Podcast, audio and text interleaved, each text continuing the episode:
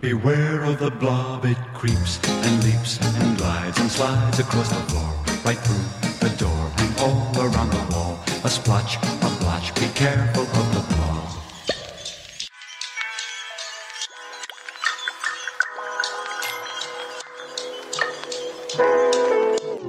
Le blob. blob. Blob. Un blob sauvage. Le blob, je sais pas. Le blob. Oui, oui, j'en ai plein. Et quoi, c'est réellement un organisme Le blob. extension du domaine des luttes. Et des imaginaires. Une émission de la Maison du Livre en partenariat avec Zara ASBL et Radio Panique. Émission numéro 2. Le blob a vu le jour dans un film d'horreur des années 50. C'était une créature visqueuse venue de l'espace pour envahir la Terre. Comme son compère de fiction, le blob de la vraie vie est prédateur, expansionniste. Le blob est viral, il est quasi indestructible. Face à la menace, il se replie en cellules dormantes pour mieux ressurgir quand on ne l'attend pas, sans rien laisser paraître de ses intentions. En a-t-il seulement? Au fait, pourquoi ferait-il peur? Peut-être veut-il simplement vivre? Et s'il représentait une forme de revanche symbolique des êtres jugés rudimentaires? La force des simples, l'évidence de ce qui existe et proteste pour exister. Le blob, c'est aussi le nom de l'émission qui raconte l'extension du domaine des luttes et des imaginaires. Au cours de ce deuxième épisode, nous observerons les croisements entre l'esprit des luttes et les récits, entre les œuvres littéraires ou théâtrales et l'action directe, comment l'une inspire l'autre, comment elles se nourrissent et parfois fusionnent. Est-ce qu'on met en scène l'action militante comme un spectacle Est-ce qu'on fomente une dramaturgie comme on prépare un mauvais coup? Pour en parler, nous interrogerons à distance dans le temps et dans l'espace une belle panoplie d'artistes. Et avec nous, pour suivre le fil, Amaury Geselings. Bonjour Amaury. Bonjour. Tu es politologue, chargé de recherche et de plaidoyer pour le CNCD 1111. Auparavant, tu as été responsable des actions pour Greenpeace. Et à côté de ça, tu es multirécidiviste au service, entre autres, des indignés, TTIP Game Over, Camp Climat jusqu'en 2009. Tu es membre de l'ensemble zoologique de libération de la nature, EZLN. Tu as également été fondateur du collectif Artiviste, qui n'existe plus, mais est-ce qu'on peut dire que le mot valise artiviste peut résumer ton parcours? Oui, parce que même si j'ai milité souvent de manière euh, orthodoxe, l'activisme, c'est la forme de lutte qui m'épanouit le plus. Très bien, nous allons développer tout ça dans un instant, mais j'aimerais commencer par une devinette pour nos auditrices et auditeurs. Est-ce que vous reconnaissez ceci? Ranons l'audace et la fierté. À mon pays, je dois la vie, il me devra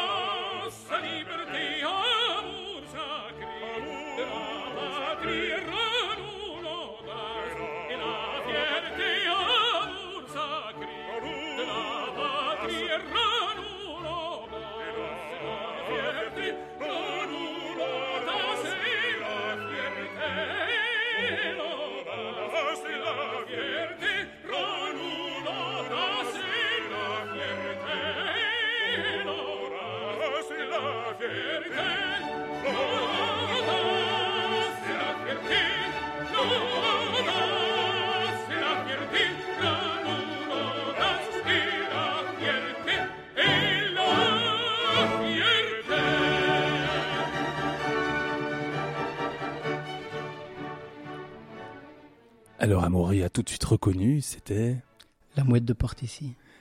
le spectacle qui a causé la révolution belge. En tout cas, c'est ce qu'on raconte. C'est arrivé une fois, est-ce que ça pourrait se reproduire? Ben, euh, en tout cas, moi, je crois beaucoup au pouvoir de, pouvoir de l'art et de l'artivisme, en tout cas dans les, dans, dans les révolutions. Euh, maintenant, de dire que c'est euh, que c'est la mouette de porte ici qui a, qui a engendré la, la révolution belge, je pense que si on recadre et, et c'est en tout cas le déclencheur, on peut dire que c'est un petit peu, euh, c'est une étincelle.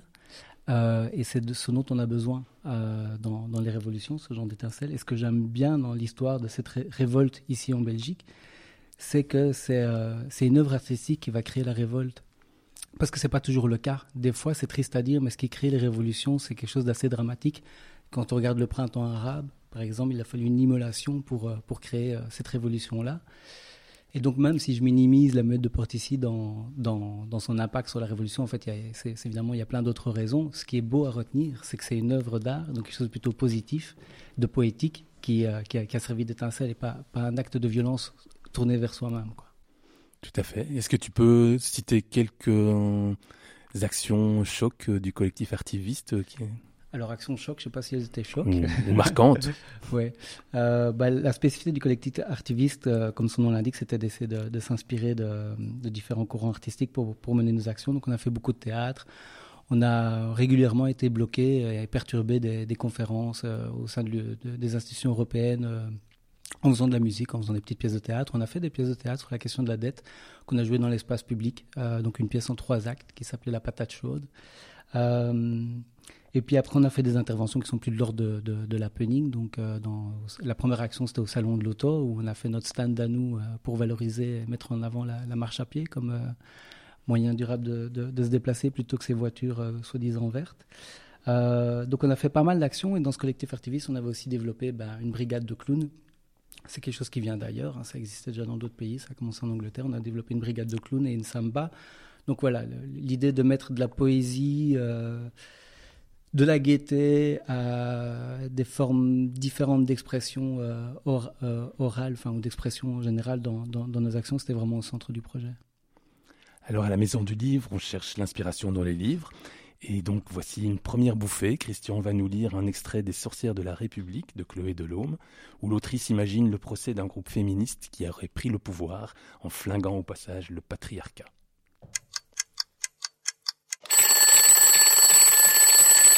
Allô? Oui? Quoi? C'est l'heure de la bibliothèque Début 2014.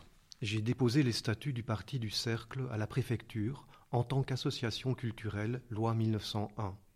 Objectif promouvoir, soutenir et transmettre des pratiques et savoirs féministes ancestraux, tout en contribuant à leur modernisation effective et à la défense de leur patrimoine. Le siège social de l'association était un espace ouvert au public, un bar, galerie, librairie, scène ouverte, le fameux club Lilith. Oui, monsieur le président. L'idée, c'était d'infiltrer le terrain en créant notre propre centre d'activité et de formation, mais sans alerter les services du ministère de l'Intérieur. Il fallait que de l'extérieur ça ressemble à des réunions tricot, Tupperware, sextoys. Surtout pas à une épicerie tapie dans l'ombre et encore moins à un coven. Investir et ouvrir un lieu intégrant des rituels, un club où circule la parole, où se raconte et s'écrit l'histoire des, des puissances primitives, la spoliation de nos organes et la colonisation de nos crânes. Un club aux soirées culturelles terriblement courues, radicalement non mixtes, tout du moins au début. Renforcer le premier cercle à chaque nuit de pleine lune, changer le club culturel féministe engagé en parti politique fabuleusement organisé. Le parti du cercle au pouvoir, une sororité politique, la sorcellerie démocratiquement considérée comme source d'intérêt public et non comme un des beaux-arts. Parmi les documents saisis dans ma valise en crocodile, il y a des articles de presse. Pour vous faire une idée, celui de Libération, c'est le mieux. Dites, Monsieur le Président, je peux vous le lire moi-même pendant qu'il se télécharge? Les sorcières de la République, Chloé Delhomme. Alors Amaury, tu es aussi connu en tant que sous-commandant chat de l'EZLN, acronyme que vous partagez avec le mouvement zapatiste. C'est probablement par hasard. Non, c'est pas, c'est pas hasard. Euh, avec le temps, j'ai- parfois plus d'embarras à défendre ce choix-là, mais, euh, mais bon, il y a assez de contact avec les zapatistes et eux- eux-mêmes nous ont renvoyé, en tout cas, euh, la, la joie qu'ils avaient de voir et de découvrir nos actions, etc. Donc, parce que ça a été une vraie question, hein, cette question de. On n'a pas eu l'autorisation quand on s'est lancé. Vous avez échangé avec le Chiapas pour. Pardon? Vous avez eu échangé avec euh, le. Ça fait longtemps que j'ai des liens avec le Chiapas, donc j'ai été plusieurs fois euh, dans les communautés zapatistes. Euh, et puis après, il y a tout un réseau de solidarité avec le mouvement zapatiste euh, qui existe ici en Europe, qui s'organise particulièrement en ce moment parce que il est question d'une visite des zapatistes ici en Europe euh, prochainement. Euh, puis je suis en contact régulièrement avec euh, Jérôme Bachet, qui est à la fois un professeur ici à l'université euh, à Paris, mais qui donne aussi euh, cours dans l'université zapatiste. Donc voilà, j'ai quelques, quelques liens avec, euh, avec le mouvement là-bas. Euh, ouais, c'était pas la question, mais c'est parce que c'était une vraie question. euh, du coup, je m'enfonce là-dedans de la réappropriation culturelle ou non euh, d'un collectif belge qui, qui utilise l'acro- l'acronyme. Mais voilà, je pense qu'on a fait ça suffisamment intelligent. Justement, l'idée, c'était de d'arriver à resituer une action locale, les actions locales que nous, que nous on menait dans un mouvement beaucoup plus global. Et c'est ça l'appel des zapatistes. Hein. Ils parlent de, de la sexta. Ils ont lancé la quatrième guerre, guerre mondiale. Et c'est ça un peu notre défi, euh, parce que là aujourd'hui on parle d'action, d'activisme, ça a l'air bien gentil, mais c'est toujours de rappeler que toutes ces actions, euh, bah oui, c'est des petites gouttes d'eau, mais qui font partie d'un mouvement social qui, qui nous dépasse. Et donc c'est un peu notre responsabilité de montrer que- qu'on est unis, même avec euh, des femmes indigènes euh, dans le, dans le sud-ouest, dans le sud-est du Mexique. Et, et voilà, donc on a lancé le ZLN en s'inspirant quand même pas mal de, de l'idéologie et de la pensée zapatiste. Et vous proposez des actions choc, hyper scénarisées. Hyper scénarisé, oui. Donc, euh, le lien, il y a un lien avec, le collectif artiviste, hein, mais euh, la différence avec le ZLN, c'est que c'est toujours le même concept. Donc, on se déguise en animaux. L'idée, c'est de représenter la nature euh, qui va se défendre et qui va aller foutre une grosse claque aux multinationales. Et donc, on rentre, on rentre en fait dans des multinationales et on fout le bordel en balançant des feuilles, du terreau et en dansant, en dansant sur de la musique classique ou autre. En faisant des tags aussi, donc il y a un peu de sabotage quand même sur le, sur le parcours. Et puis évidemment, tout ça, euh, tout ça est filmé et, la, question de la vidéo, donc la question de la production d'une vidéo et de la musique, etc., est, au cœur de- des actions zapatistes parce qu'il y, a- cette envie aussi de, de- communiquer cette joie de la révolte euh, à, un, grand public qui peut nous regarder. Il y avait aussi cette volonté euh, d'embarquer un maximum de monde et, donc on peut toujours faire le- les plus et les moins de toutes les expériences activistes qu'on a. Dans cette expérience de l'EZLN, ça c'est un, fort, c'est que cette forme-là a attiré énormément de monde. Il y a énormément de gens qui nous ont contactés, qui ont fait un petit peu, beaucoup de gens qui ont fait leur première action de désobéissance civile avec le ZLN. Donc euh, c'est un peu, nous on l'a un peu vu comme une école, une porte d'entrée pour aller après faire des actions qui sont plus subversives que celles de l'EZLN. Et donc c'est vous qui filmez, c'est vous qui maîtrisez le récit. Donc c'est aussi important d'être euh, un- celui qui raconte. Il y a, quand même tout un storytelling avec une dramaturgie. on soigne son entrée, on soigne sa sortie, on, so- on soigne les plans. Il y a vraiment c'est du théâtre. Ben oui, et donc de nouveau le lien avec les apatistes, euh, on m'avait une fois demandé, euh, enfin il y a toujours la question du fait qu'on était masqués, donc on est tous masqués. Et euh, donc on joue de tous ces codes-là, dont le fait d'être masqué, de faire euh, tout ça, parce que, euh, parce que ça va attirer, ça va attirer l'attention, ça va attirer le regard. Et moi souvent je le dis, c'est un, hameçon en fait. Euh, enfin il y a plein de choses. Comme je le disais, la première des choses, moi, c'est que c'est juste que je me sens jamais autant heureux et épanoui quand je fais ce genre d'action-là. Vraiment, je me sens vivre, je me sens être. euh, c'est les moments. euh, voilà, c'est juste ce qu'on fait, quoi. Aller, s'attaquer à une multinationale et, et- et dénoncer ce qu'ils font et faire ce genre de choses-là, ça épanouit énormément. Donc j'aime bien ce côté euh, festif qu'il y a dedans pour moi. Mais il y a aussi ce côté, il faut l'avouer, hameçon. Hameçon, parce que ça va attirer le regard de, personnes qui peuvent avoir des a priori, ne sont pas attirées par l'activisme en général, ne sont pas, même pas politisées, et aussi celui des médias. Donc il y a un peu ce côté, euh, on sait que les médias, ça va les intéresser, ça va les, ça va les, ça va les intriguer. Donc euh, je disais de même que les apatistes, ils ont dû se masquer pour qu'on les voit. Nous, parfois, on doit faire, on doit faire des clowns pour qu'on nous prenne au sérieux. C'est ce qu'on fait un peu avec les ZLN. Et de l'autre versant euh, de, de, de, de ce qui nous occupe, je ne sais pas si tu connais le collectif liégeois mensuel, le collectif mensuel. Oui, j'ai déjà vu qui a- certaines de leurs œuvres. Tout à fait, donc qui ont, qui ont des actions euh, aussi très très très joviales, mais assez subversives, assez chocs. Ils travaillent euh, généralement avec un auteur qui s'appelle Nicolas Ancion, qui au départ a écrit euh, un roman qui s'appelait L'homme qui valait 35 milliards, qui raconte l'enlèvement euh, fantasmé de la Mittal. Ensuite, ils ont continué avec euh, Blockbuster, qui a énormément tourné, et plus récemment, Sabordage sur le changement climatique. Et on a demandé à Nicolas Ancion comment euh, lui, ça lui était arrivé, ce qui n'est pas spécialement un auteur militant, en tout cas estampillé comme tel à la base, et qui, de, comment c'est passé, comment, comment lui est venue l'inspiration de l'homme qui valait 35 milliards, et ensuite le, ce travail avec le collectif mensuel. On va l'écouter. Je m'appelle Richard Mours. Je suis un type comme tous les autres, ni plus malin, ni plus ambitieux, ni plus riche, ni plus con. Et c'est peut-être pour ça que j'ai décidé, avec mon ami Marion et avec mon ami Patrick, de rencontrer Lakshmi Mittal, le mania de l'acier, notamment pour lui poser quelques questions sur la fermeture des hauts fourneaux, ici, dans la vallée.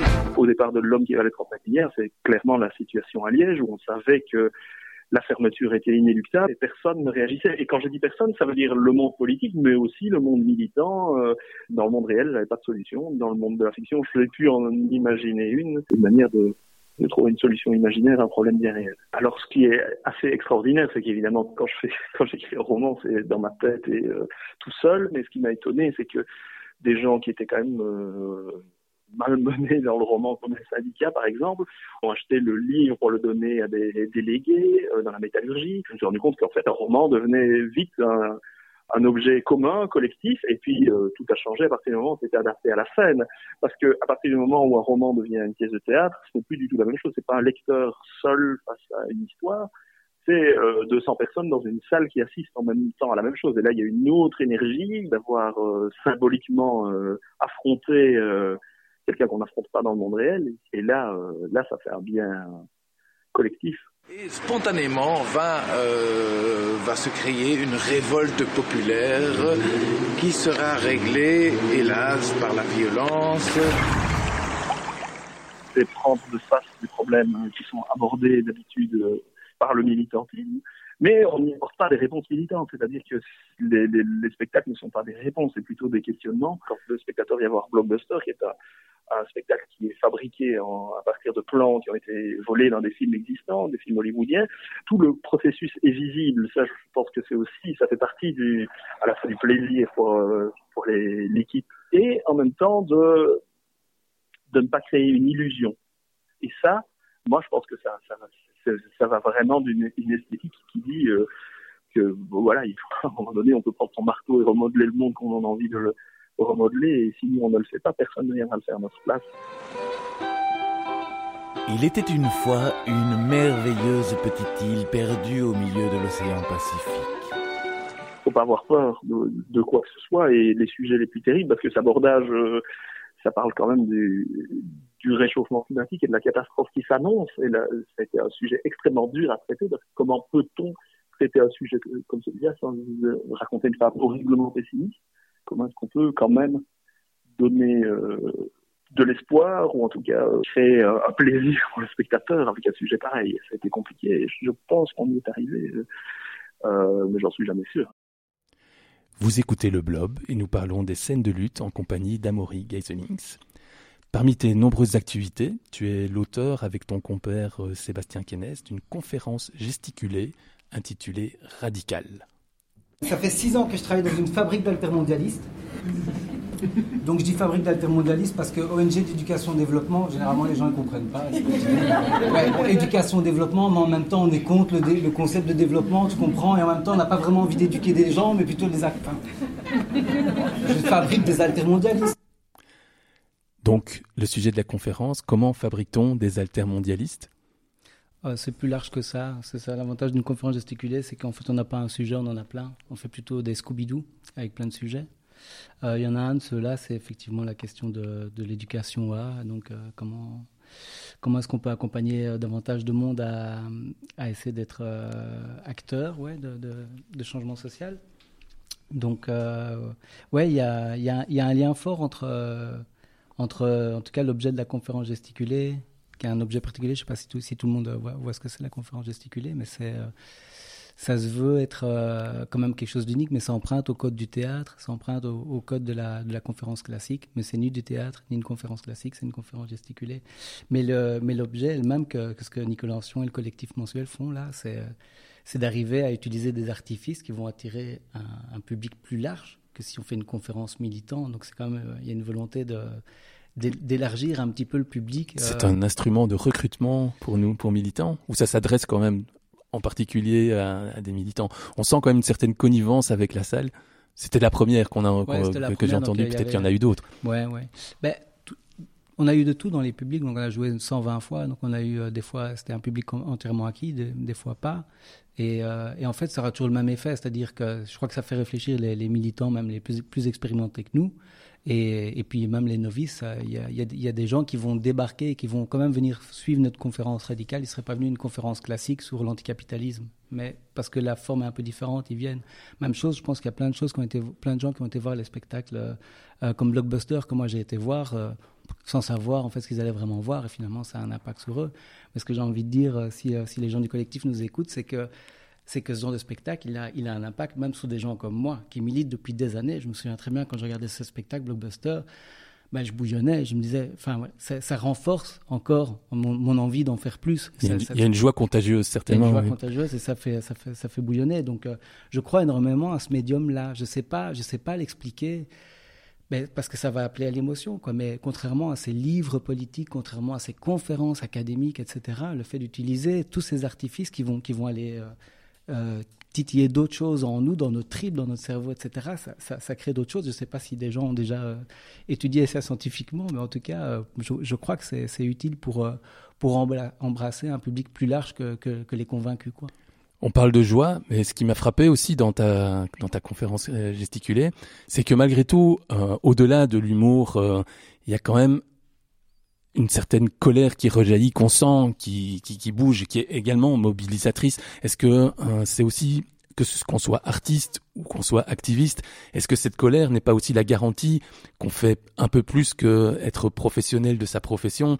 Euh, Un artiste professionnel ou un activiste professionnel ne doit jamais se couper de, ce, cette colère et c'est quand même la base aussi. Il y, a la joie, il y a la mobilisation, mais il y a aussi ce, ce qui nous fait bouillir de l'intérieur, non?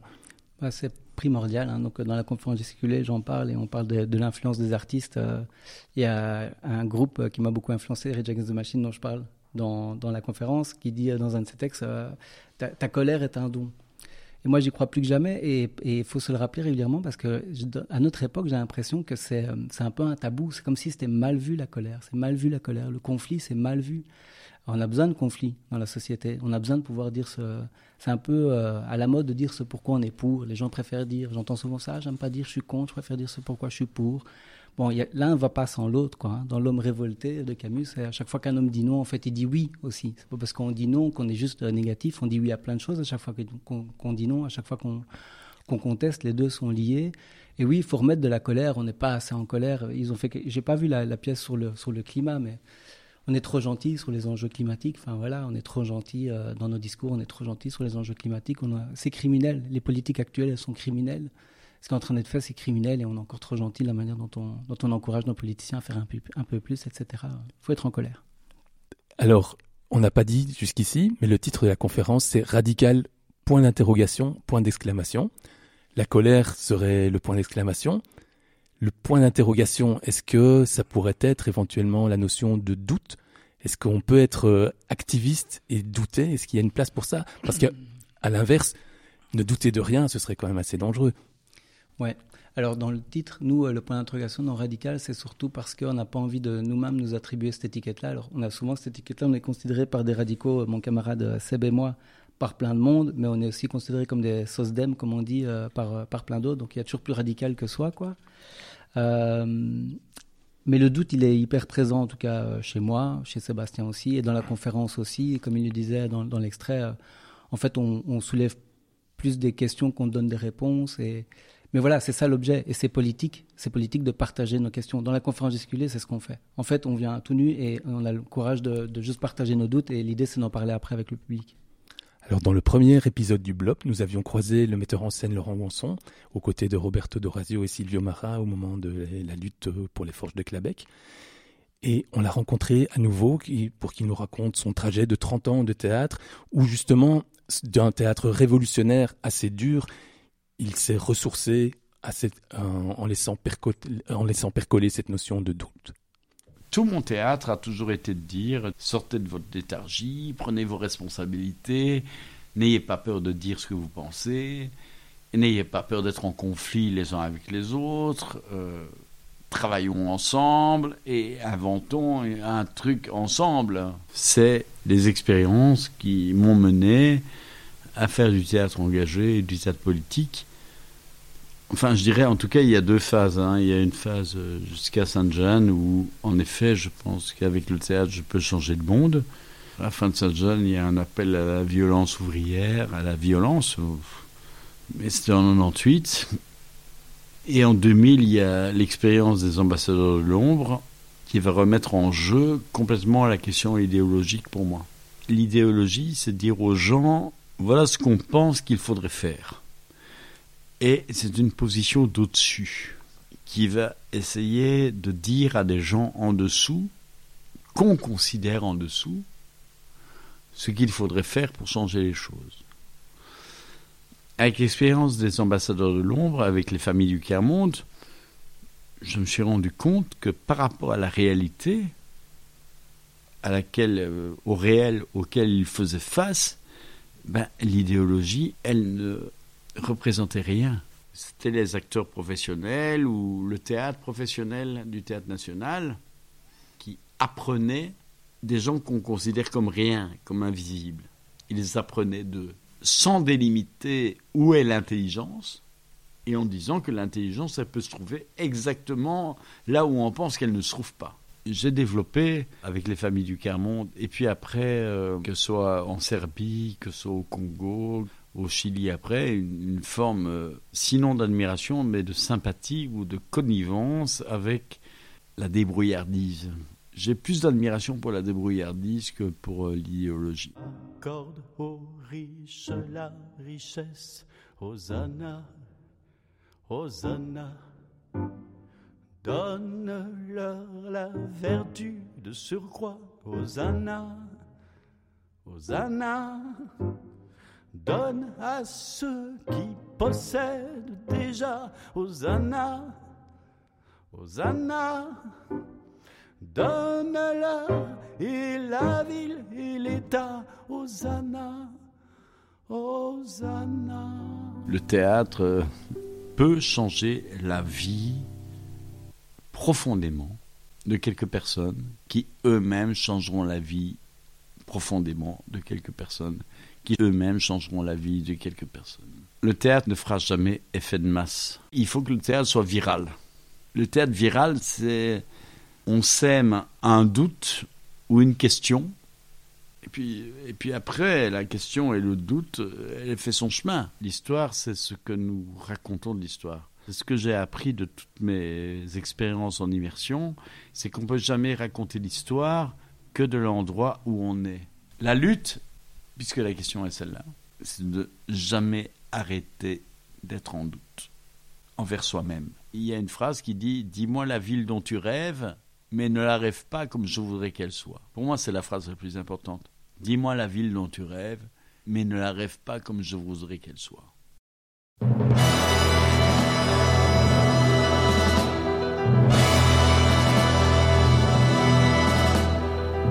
Il y en a pas un sur cent, et pourtant ils existent,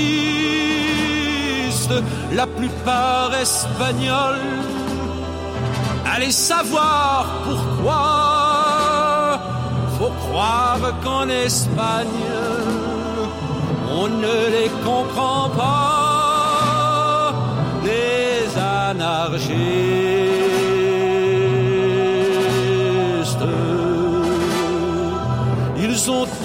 Ramassé, des beignes et des pavés. Ils ont gueulé si fort qu'ils peuvent gueuler encore. Ils ont le cœur devant et leurs rêves au mi-temps. Et puis l'âme toute rongée par des foutues idées. Et un lapin sur cent, et pourtant ils existent. La plupart fils de rien ou bien fils de si peu, on ne les voit jamais que lorsqu'on a peur d'eux, les anarchistes.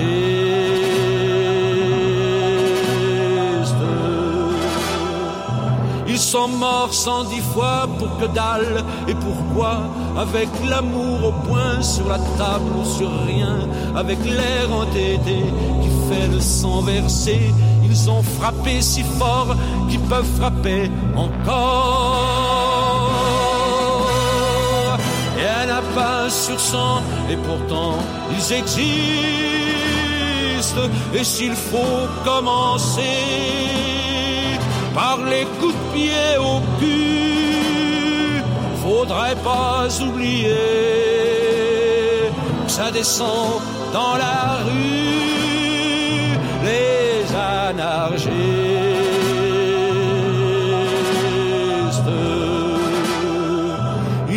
un drapeau noir en berne sur l'espoir et la mélancolie pour traîner dans la vie des couteaux pour trancher le pain de l'amitié et des armes rouillées pour ne pas oublier.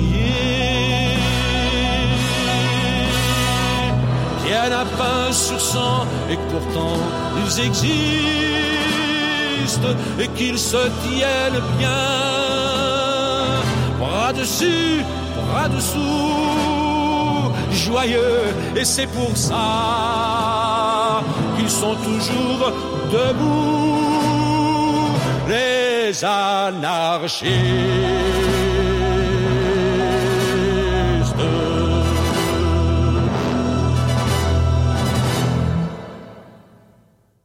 Vous l'avez reconnu, c'était Léo Ferré.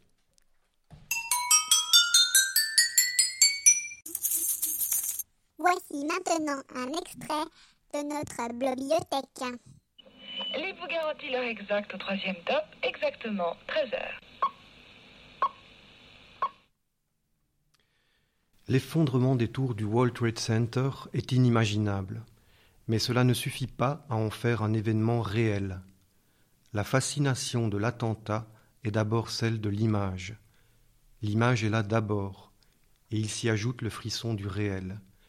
Quelque chose comme une fiction de plus, une fiction dépassant la fiction. Ballard, après Borges, parlait ainsi de réinventer le réel comme l'ultime et la plus redoutable fiction.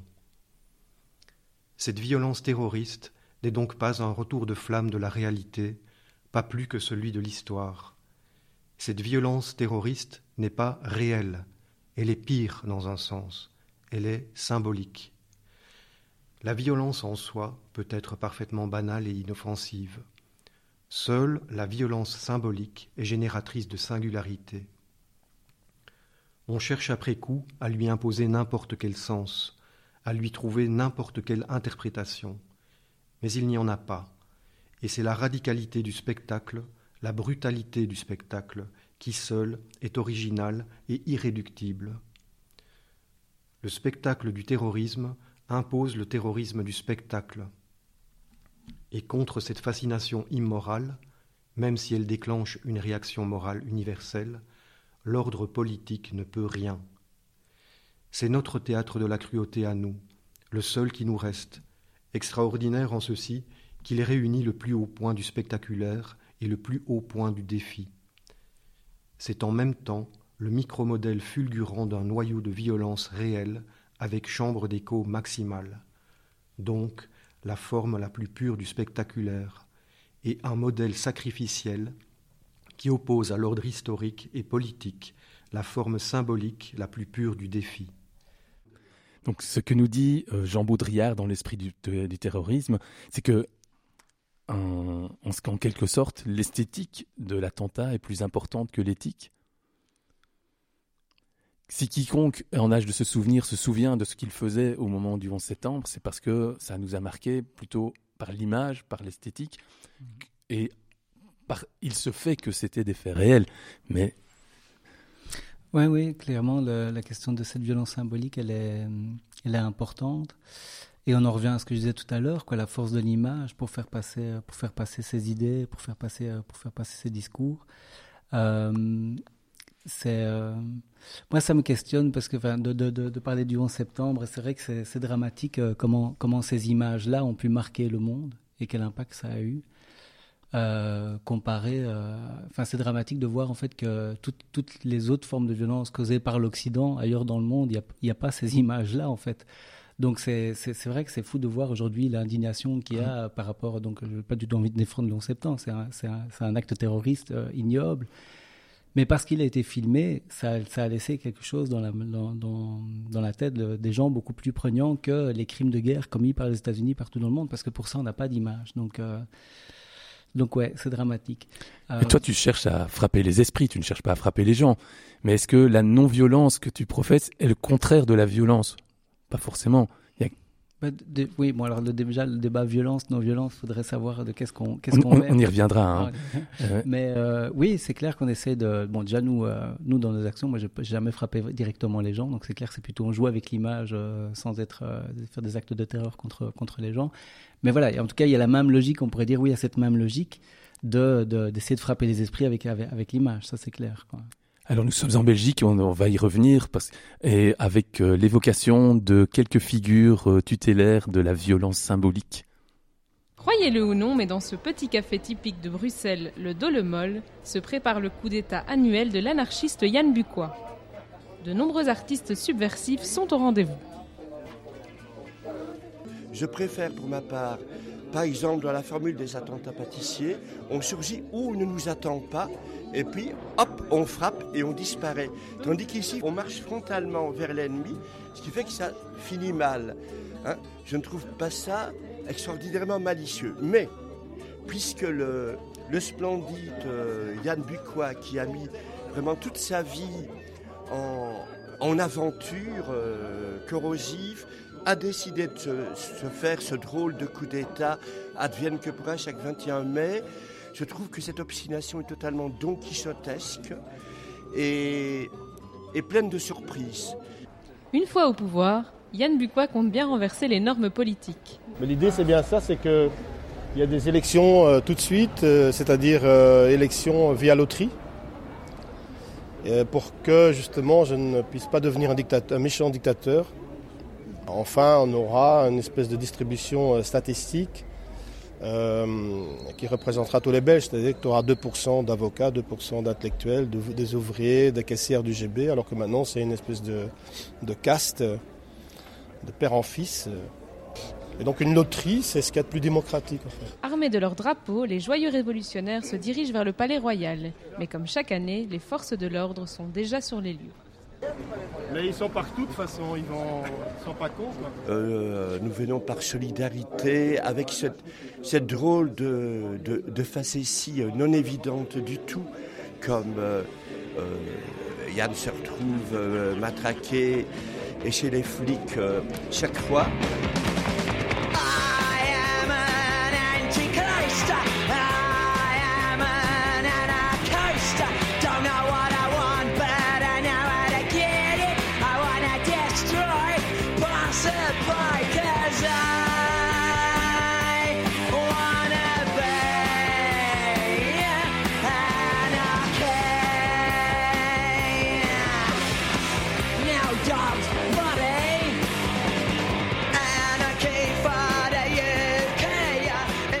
Comme d'habitude, Yann était splendidement imprévisible, alors que l'opération, cette fois-ci, allait être exceptionnellement bon enfant.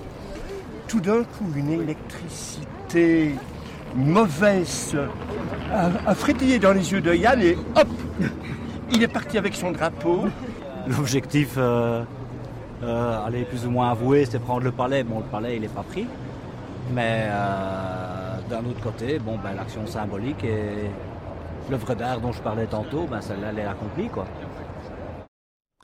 Donc on a retrouvé ici non seulement Yann Bucois et ses tentatives de coup d'État annuelles où finalement la violence ne s'exerçait que sur eux-mêmes et sa bande. Ils se jettent, en plus ils donnent rendez-vous aux forces de l'ordre qui les attendent en bordure de, la zone neutre. Ils se retrouvent plaqués au sol, ils passent la nuit au poste et c'est fini.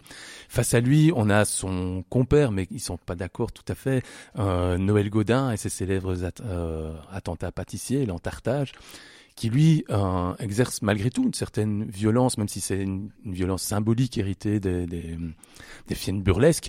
Il s'attaque malgré tout à des, vraies personnes, notamment Bernard-Henri Lévy, qui, est sa, sa, bête noire, mais il en a fait, d'autres. Est-ce que tu te sens un peu héritier de ce, genre de pratique, et plutôt l'un, plutôt l'autre? Euh, bah les, deux me parlent, et il y, y, a des vrais... Euh derrière euh, cet échange, il y a des vrais débats dans nos mouvements aussi sur est-ce qu'il faut faire nos actions publiques, nos actions de désobéissance civile, est-ce qu'on les fait publiques, est-ce qu'on les annonce? Il y a toute, euh, voilà, la définition de la désobéissance civile, c'est qu'elle est toujours publique, elle est annoncée, on, assume notre responsabilité si on se fait arrêter. Et puis il y a d'autres fois, on fait d'autres tactiques, plutôt du sabotage ou, même pas forcément du sabotage, mais des actions où on ne va pas annoncer ce qu'on fait. Donc c'est un vrai débat, en tout cas dans le mouvement euh, activiste de est-ce qu'on agit à visage découvert ou pas. Euh, je crois que la plupart des gens font toujours les deux. Hein. Y a, jamais, on fait jamais qu'un des deux. Et ça dépend, ça dépend des objectifs de chaque, de chaque cible. J'ai plus parlé avec euh, Noël que Yann Bucois. Euh, J'ai jamais parlé avec lui d'ailleurs. Il nous a accompagné du temps du collectif activiste. On a beaucoup échangé avec lui, donc c'est clairement une inspiration. Et il nous a beaucoup appris dans les échanges qu'on a eu avec lui. J'aime beaucoup ce qu'il fait. C'est de nouveau, c'est hyper intelligent parce que son attentat, c'est pas un attentat à la figure qu'il fait, c'est un attentat à l'image. Ces gens qui, ces gens, de nouveau, on en revient sur la question de l'image, quoi. Ce qu'il fait, c'est, ça allait écorner une image aujourd'hui. Voilà, c'est l'ère de l'image. C'est, ces gens qui l'attaquent, c'est des gens qui, euh, qui, qui se vendent, qui se vendent comme un produit en fait. Hein. Euh, ils, ils sont le, donc c'est, magnifique ce qu'il fait, quoi. En quelques secondes, il arrive en fait à, à, à déconstruire et à casser et à, ca- et à casser, à démolir euh, ce que ces connards euh, essayent de faire pendant des Oui, années. c'est plus une claque pour l'amour propre des personnes que pour, euh, que pour leur. euh, que pour leur figure, même si c'est aussi un petit peu une claque dans la figure.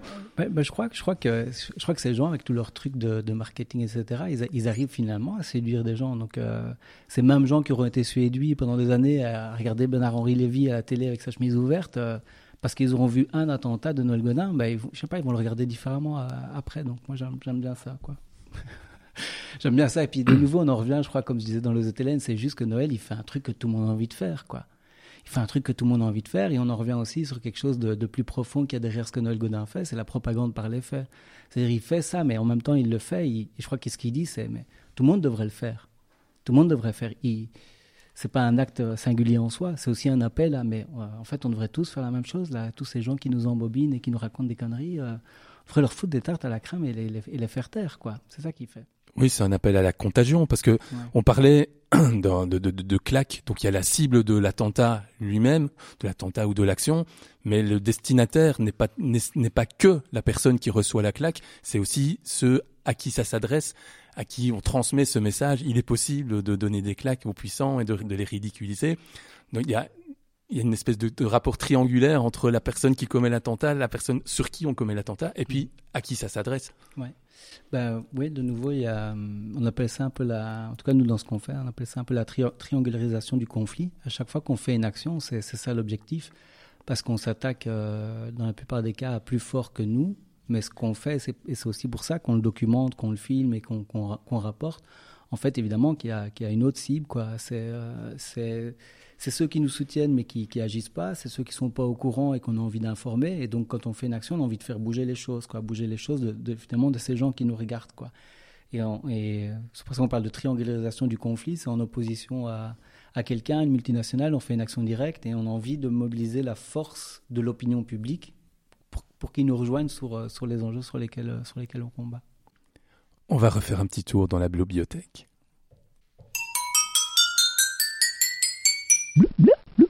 C'est l'heure de la bibliothèque.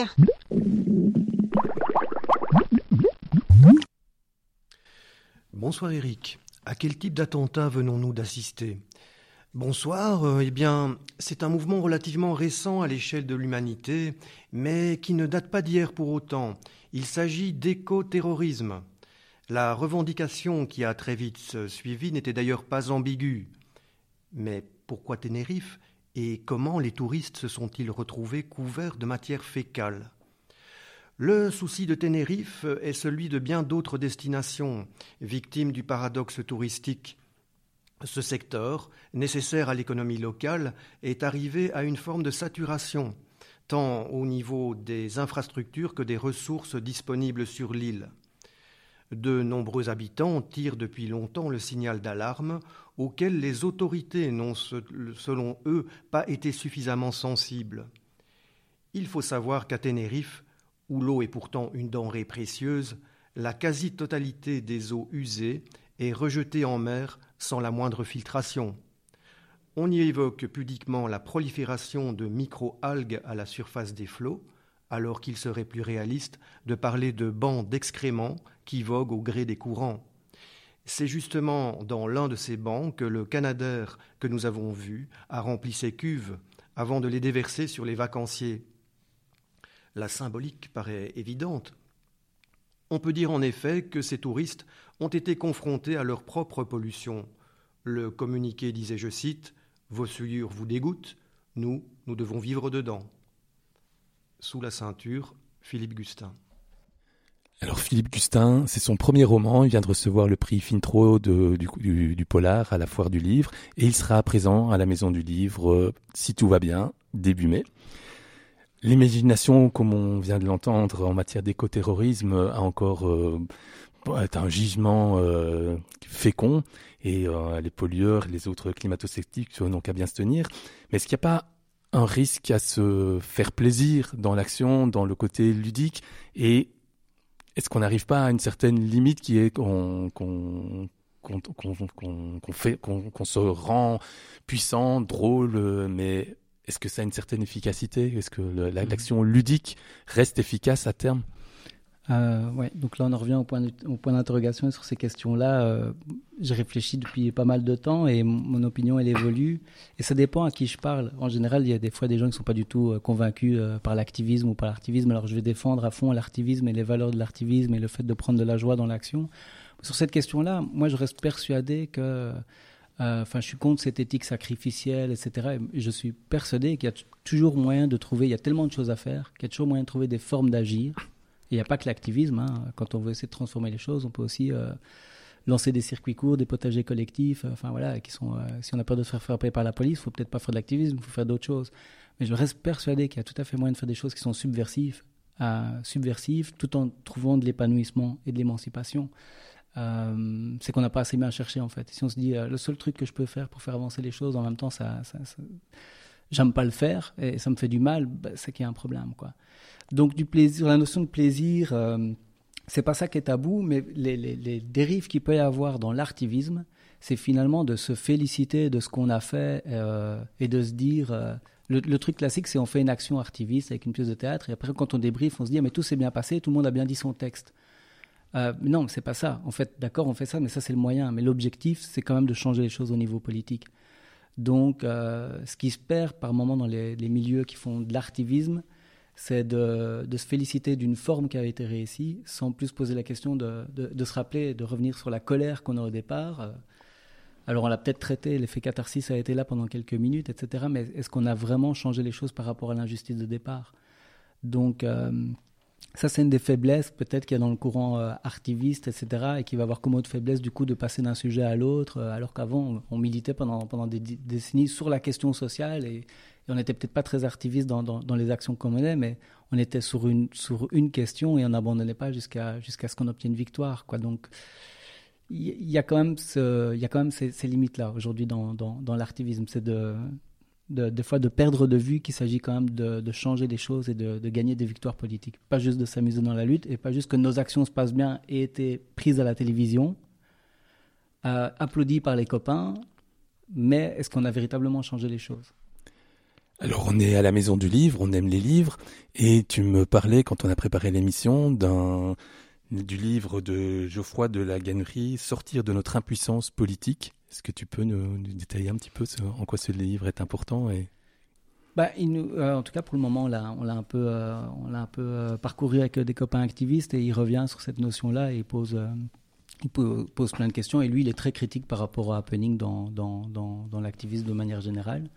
Mais, il dit aussi qu'on doit réinventer nos, manières de, lutter. Et donc, ça, c'est quelque chose qui nous intéresse assez fort parce que concrètement, il dit Moi, je souscris à cette analyse. Bon, ça fait 40 ans qu'on perd, quoi. Ça fait 40 ans qu'on se fait mettre. Et euh, il est vraiment temps de repenser nos modes d'action. Et je pense que l'artivisme et la, la, la question d'utiliser d'autres codes, c'est une partie de la réponse, mais c'est pas tout. Quoi. Il va falloir inventer d'autres choses aussi à côté. Alors, lorsque je t'ai signalé que nous allions terminer le parcours littéraire en évoquant Alain Damasio, tu m'as dit Ah, quand même, j'ai cru que vous alliez l'oublier. C'est une telle évidence, Alain Damasio, pour l'instant? En tout cas, ouais, bah, je parlais pour le milieu activiste, mais il nous inspire énormément. Franchement, euh, c'est euh, et j'aimerais connaître plus sur ce personnage, mais par exemple la zone du dehors, euh, j'ai créé un autre collectif qui s'appelle La Volte. ça vient parce que tellement ça nous a inspiré aussi, mais dans la zone du dehors. Mais quand on lit ça, en fait, il a en roman, en, roman, il aborde toutes les questions qu'on se pose. Comment est-ce qu'on va, changer le monde? Est-ce qu'on peut changer les choses de l'intérieur euh, quand, on, propose aux protagonistes une place au ministère euh, de l'Éducation? Est-ce qu'on peut changer les choses de l'intérieur sur la question de la violence, de la non-violence, de créer des alternatives à côté du système euh, Ou est-ce qu'il faut à tout prix l'abattre ce système? Voilà, dans tous ces ouvrages, honnêtement, c'est des questions qui nous traversent, mais il, les met, il les met dans une forme qui est quand même vachement plus agréable que nos réunions de, de, militants. Donc voilà, ça nous fait avancer. Donc Alain Damasio est inspirant, mais qu'est-ce qui inspire Alain Damasio? On lui a posé la question. Mon dernier roman, Les Furtifs, est clairement inspiré de ce que j'ai vu et vécu à la, à la ZAD de, Notre-Dame-des-Landes. Il y a, il y a beaucoup d'éléments qui sont, qui sont repris notamment les éléments de, corps, pour moi, c'est là que ça m'inspire le plus. C'est-à-dire que je, vois surtout des corps vivants. C'est ça qui m'a marqué à la, à la ZAD. C'est des corps vivants, c'est des corps euh, explosifs, c'est des corps qui, sont habités, c'est des corps qui, le matin se lèvent à 6 heures pour aller euh, à la poste, euh, aider un, piquet de grève et qui ensuite débarquent à midi avec une, une espèce de, de, de cantinière pour préparer les repas pour la manif de l'après. C'est très impressionnant. Voilà, cette vitalité-là est très impressionnante. Moi, c'est ça qui m'intéresse, c'est ça qui me touche quand j'écris. Je ne suis pas du tout un visuel, donc je, je décris des personnages par, par leur mode d'énergie, leur rythmique, le, la scansion intérieure, le, mouvement, l'espèce de flux qui, qui, dégage. Et après, bah, réciproquement, moi, je, je, considère toujours l'art comme un transformateur d'énergie et, et mes romans, euh, politiquement, comme pouvant aider, porter, inspirer, euh, soutenir les, les luttes et surtout les, les empuissanter, c'est-à-dire leur donner l'énergie et la puissance de, de, se faire, leur donner envie. Moi, j'aime bien le, mot encourager, c'est vraiment donner du courage. Euh, souvent, ce qui est difficile, c'est d'accéder à ce courage, le, maintenir, le, rendre persistant. Et je trouve que les œuvres ont cette faculté-là parce qu'on peut y revenir, on peut revenir sur un paragraphe, on peut revenir sur un passage, on peut revenir sur la description de, par exemple, dans Les Furtifs, du moment où il crache l'hélicoptère sur, le, sur, le, sur un toit, juste avec des, des cordes et des, et des bras humains. Et ces choses-là, je pense, sont des, sont des sources, euh, forment une sorte de mémoire un peu, un peu commune, une référence sur laquelle les gens vont s'appuyer, qui est toujours plus, plus belle, évidemment plus intense que parfois même que ce qu'ils ont pu vivre, parce que hum, la littérature a cette capacité à densifier au, maximum l'émotion d'un passage. Donc, euh, j'essaye en tout cas de, de, mettre en place ces moments-là dans, dans, dans, des livres, des moments épiques, des moments parfois purement lyriques, des moments aussi d'inventivité, d'action. Ce n'est pas uniquement thématique, je pense, les, les les livres qui t'embarquent. Et tu as des livres qui te donnent une niaque énorme alors qu'ils sont absolument pas politisés. Tu lis Antonin Artaud, il y a des passages qui sont purement poétiques sur Van Gogh, le suicide de la société, mais qui te donnent une, gouache incroyable. Alors, Amaury, c'est le printemps. Bientôt, on va déconfiner, on peut l'espérer. Bientôt, on va pouvoir retourner dans la rue. Qu'est-ce qui se prépare? Qu'est-ce qui est en route? Et comment est-ce qu'on va pouvoir euh, remobiliser, réinventer euh, de nouvelles luttes? Ben, il se prépare plein de choses. Hein. Il, y a, pas mal de choses qui, euh, qui se préparent à droite à gauche. Et je crois que les rues vont être prises d'assaut une fois qu'on pourra y retourner, vu, euh, vu, vu le ras-le-bol qu'il y a. Et en même temps, il y a une opportunité justement avec ce Covid et tout ce qui a été mis en place. Là, pour le moment, de nouveau, les politiques qui sont en place, c'est, c'est pas les bonnes parce que tout ce qui est mis en place, ça va ne faire qu'accentuer les inégalités. donc, plus que jamais, il va falloir se mobiliser. Euh, bah, il y a une dynamique qui s'appelle euh, Faire Front, là, qui, euh, qui cogite pas mal et qui, j'espère, va, faire émerger pas mal de, formes d'agir nouvelles. Parce que moi, à la limite, j'aimerais conclure un petit peu là-dessus. on a beaucoup parlé de, comment est-ce que l'art peut inspirer les, révolutions et, etc. Et, dans Faire Front, il y a, cette force-là, c'est qu'il y a des, personnes du monde culturel qui sont là. Et je pense que c'est n'est pas suffisant en fait. Là, on entend Damasio qui dit ah tiens j'ai envie d'inspirer, mais moi j'ai envie de dire à Damasio c'est pas suffisant le fait qu'il inspire des actifs. En fait, on a besoin des artistes. On a besoin des artistes sur les barricades, on a besoin des artistes dans la rue avec nous, parce que les artistes ont une manière de penser que nous on n'a pas. Nous on a fait euh, justement, euh, si on a eu la chance d'être privilégiés comme moi, on a fait Sciences Po, où on a cette colère qui est là, et puis après on est là, mais en fait on a besoin pour gagner, on doit tout réinventer quoi ils ont euh, le pouvoir en place, ils ont plusieurs coups d'avance sur nous. Hein. Ils, sont, ils sont au courant de techniques euh, subversives que nous, n'a pas encore fait en Belgique parce qu'ils savent que ça a été fait dans d'autres pays. Ils ont quatre coups d'avance sur nous. À chaque fois qu'on est capable de gagner dans la lutte, c'est parce qu'on a inventé quelque chose de nouveau. En 99, euh, l'OMC, le blocage de l'OMC, c'est parce qu'il y a eu des techniques d'occupation de la rue et de blocage qui n'avaient jamais été fait avant et que la police n'a pas pu anticiper. On est condamné à créer de nouvelles choses si on veut réussir à, à gagner des batailles, à être subversif. Et pour le faire, on a besoin de cerveaux comme celui d'Alain Damasio. Moi, j'aimerais lui dire d'arrêter de faire des livres sur euh, 2048, mais qui nous disent et qui réfléchissent avec nous qu'est-ce qu'on fait la semaine prochaine? Qu'est-ce qu'on fait la semaine prochaine euh, qui n'a jamais été vu, quoi?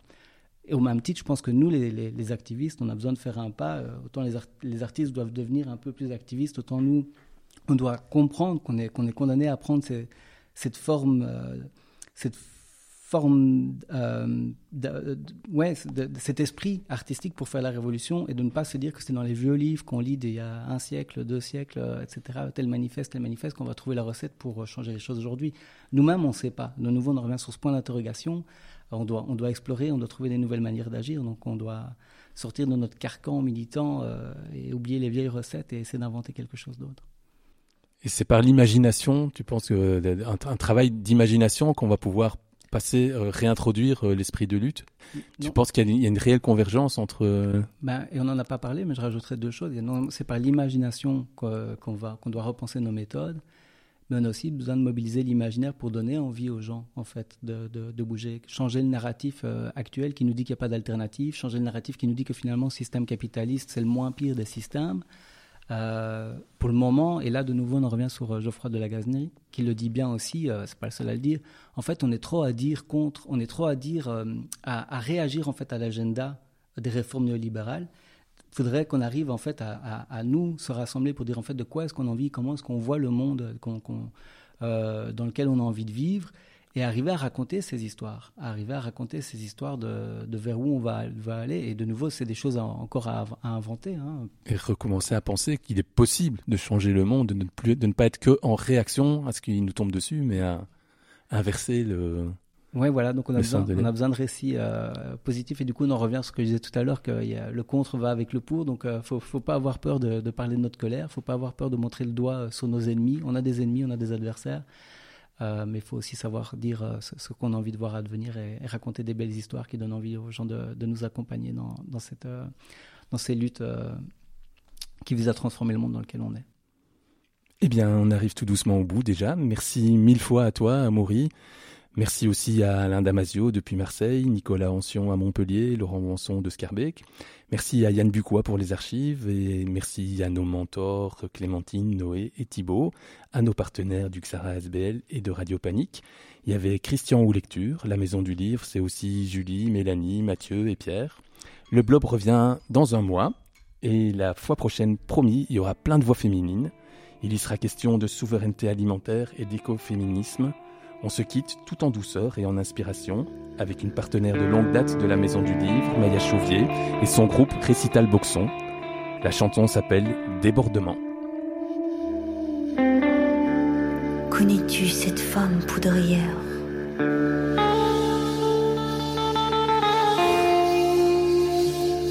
Toujours son souffle fait lien avec les vents.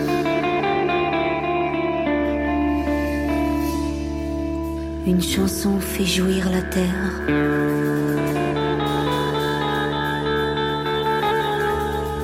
Et quand le vent souffle, tout est si vivant.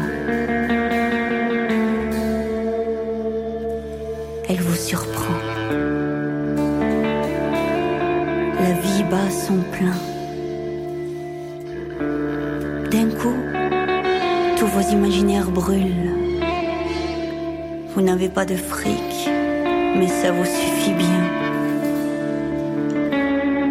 Vous vous buvez, vous vous fuyez, vos lèvres se consument. J'ai entendu son chant. Il défaisait les normes.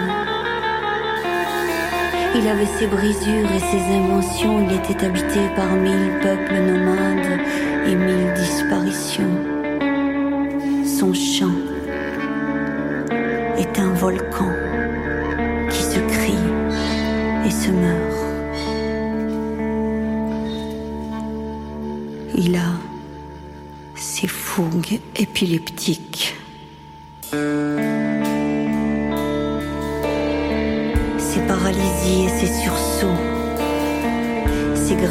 De dons. J'ai entendu ces femmes de la nuit, ces femmes subversives, ces femmes révolutions, ces femmes barbares qui ont tant de noms.